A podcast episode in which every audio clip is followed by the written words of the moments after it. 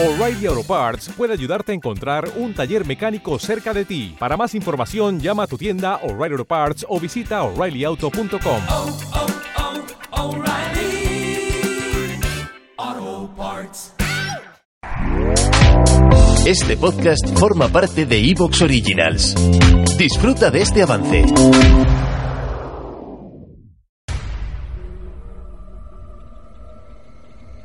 Bienvenido al mundo de lo desconocido.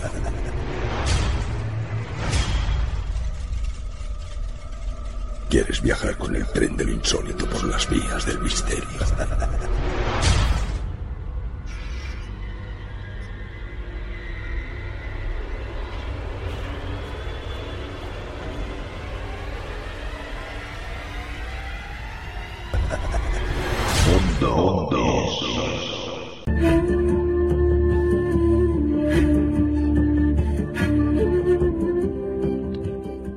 Buenas noches y muy bienvenidos, queridos amigos, queridos oyentes, al mundo del misterio.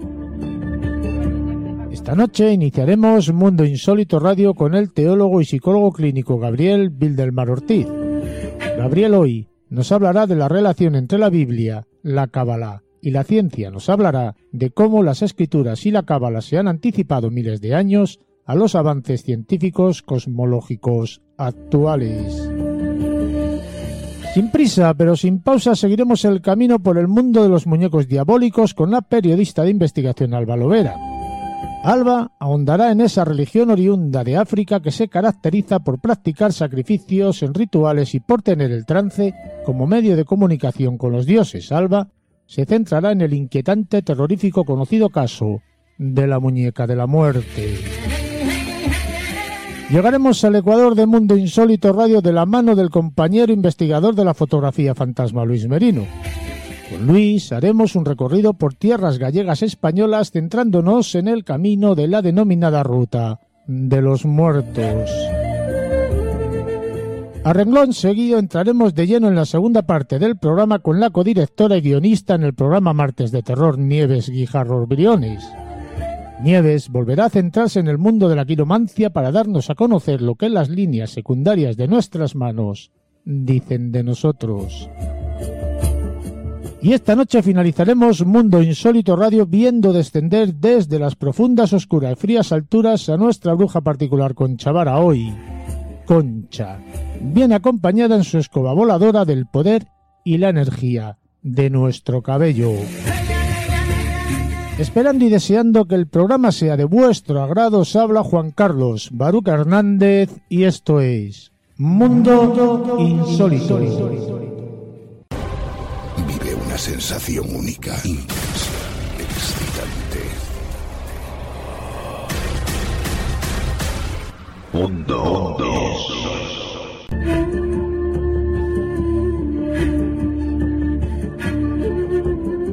Buenas noches, Gabriel, ¿cómo estamos hoy? ¿Qué tal? Encantado de, de saludarte y de saludar a todos nuestros amables oyentes. ¿Por dónde nos vamos a desviar hoy en nuestros temas que siempre tratamos en Mundo Insólito Radio, Gabriel?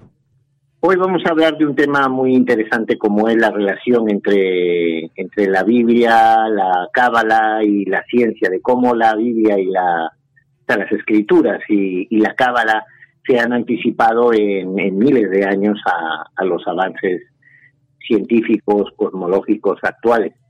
Mm, Ya desde la misma escritura tienes tú, por ejemplo, que el, eh, Génesis afirma que el, tiempo no es infinito, sino que tuvo un principio, como ha confirmado la ciencia ahora, que es el, el teorema del espacio-tiempo de la relatividad general de Einstein. Eh, así que la, la causa del universo tuvo que existir y actuar antes del tiempo o fuera del tiempo y fuera de todo lo material.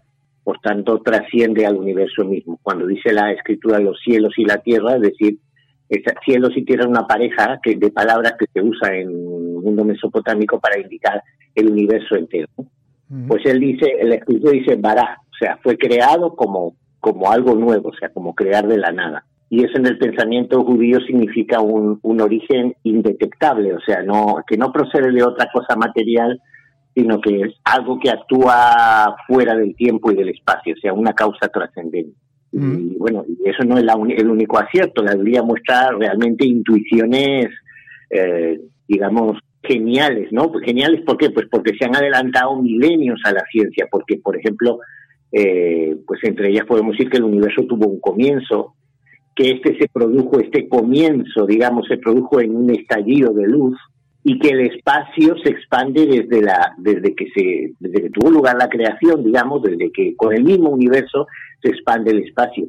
Es más, de hecho, eh, los los tres los tres primeros versículos del Génesis mm, mencionan simbólicamente los tres aspectos fundamentales del, del universo físico, del, del, del cosmos, que son el tiempo, porque dice en el principio, Bereshit, eh, espacio, dice los cielos, ¿eh?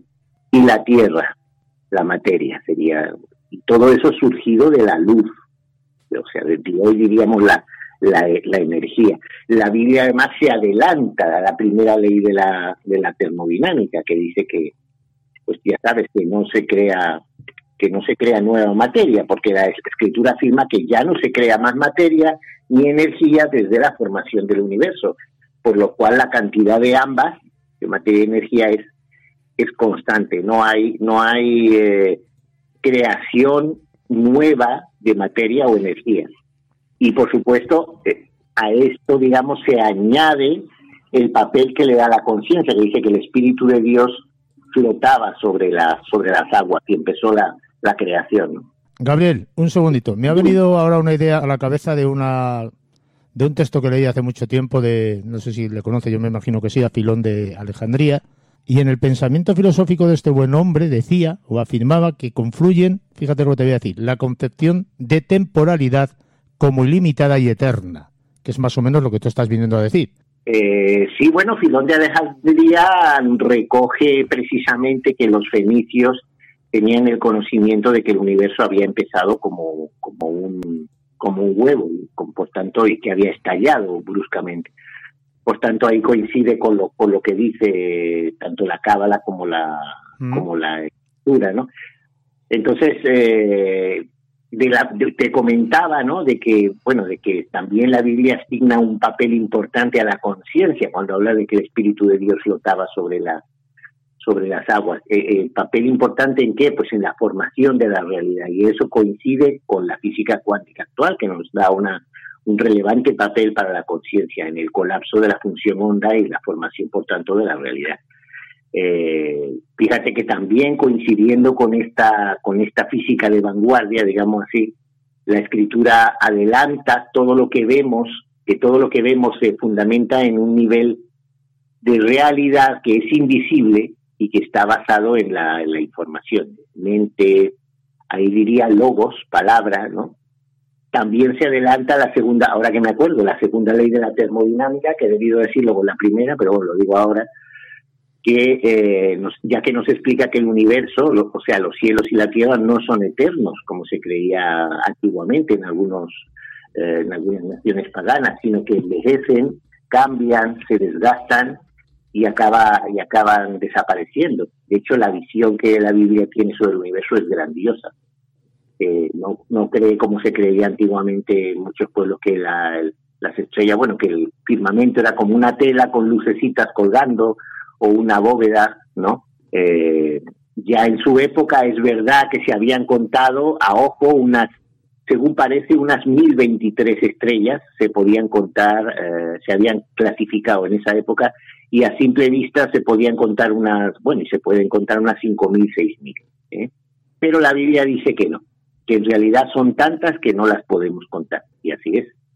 Asegura que, que, que, su número es semejante al de los granos de arena que hay en todo el mundo, en todas las playas, desiertos de, del planeta.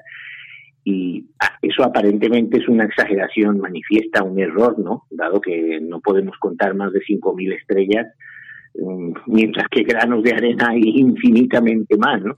Pero la ciencia nos dice que, que, que, hay, que hay aproximadamente esa estimación, esa comparación con los granos de arena es eh, aproximadamente cierta, ¿no? um, que, que, coincide más o menos con ese con esa cantidad, ¿no? La, del, del universo observable al menos, ¿no? Eh, Por otra parte, la escritura dice que el número de estrellas no es infinito, o sea, es finito, es contable, digamos, ¿no? Y nos dice que no son dioses que influyen en nuestro destino, que no hay que adorarlas, nada, sino que son cuerpos celestes creados por Dios. O sea, que tiene una visión, digamos, muy realista y muy coincidente, ¿no? De, y también con la cosmología de la Tierra, digamos, ¿no? Eh, cuando entre otros planetas se formó la Tierra, comenzó, digamos, a existir una arriba y una abajo, porque si tú estás en el espacio, en el espacio vacío no existen esos conceptos, no hay ni arriba ni abajo, ni tampoco hay derecha e izquierda. Pero, pero según la escritura, ya con la creación de la Tierra empieza efectivamente a existir una arriba y una abajo. También dice que la Tierra tiene forma redonda, porque emplea de hecho la palabra chuj, que significa en hebreo esfera, círculo, ¿no? está rodeada por una bóveda celeste y que flota en un espacio vacío. Todo eso El problema ahí está en que esos hechos no se descubrieron hasta pues el siglo XVI con Magallanes o el siglo XVII con Newton, ¿no? Eh, respectivamente. Mm, en estas cosas no se sabían. También la Biblia dice que la Tierra gira sobre su propio eje, manteniéndose en pie como, como el barro en un, en un torno de alfarero. Y eso es así, nos mantenemos de esa manera. ¿Eh? Dice también que la corteza terrestre perdón, se apoya en, como en columnas y hoy en día eso es lo que conocemos como las raíces de los montes. Y dice que debajo de eso hay fuego. Bueno, eso último podrían haberlo visto o deducido de los volcanes, claro, pero, pero fíjate. Y luego está el mismo hecho del Génesis, así, del Génesis.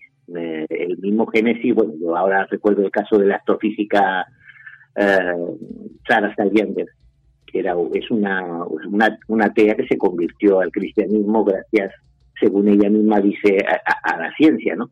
Bueno, pues esta doctora explica que el Génesis, el capítulo 1 del Génesis, vamos, enumera 26 pasos relevantes sobre el origen y la evolución del universo y de la vida en un orden, en el orden correcto, es decir, 30 siglos antes de la ciencia. Y ella calcula que esto pudo suceder por casualidad, por una probabilidad de 1 contra bueno, contra un número mayor que el de estrellas hay en todo el universo, es decir, eh, 403.291.461, aquí lo tengo, 126, 605, 700, luego tres ceros, luego otros tres ceros y otros tres ceros, o sea, una cantidad enorme. La probabilidad del azar puede ser despreciado. ¿Te está gustando lo que escuchas? Este podcast forma parte de Evox Originals y puedes escucharlo completo y gratis desde la aplicación de Evox. Instálala desde tu store y suscríbete a él para no perderte ningún episodio.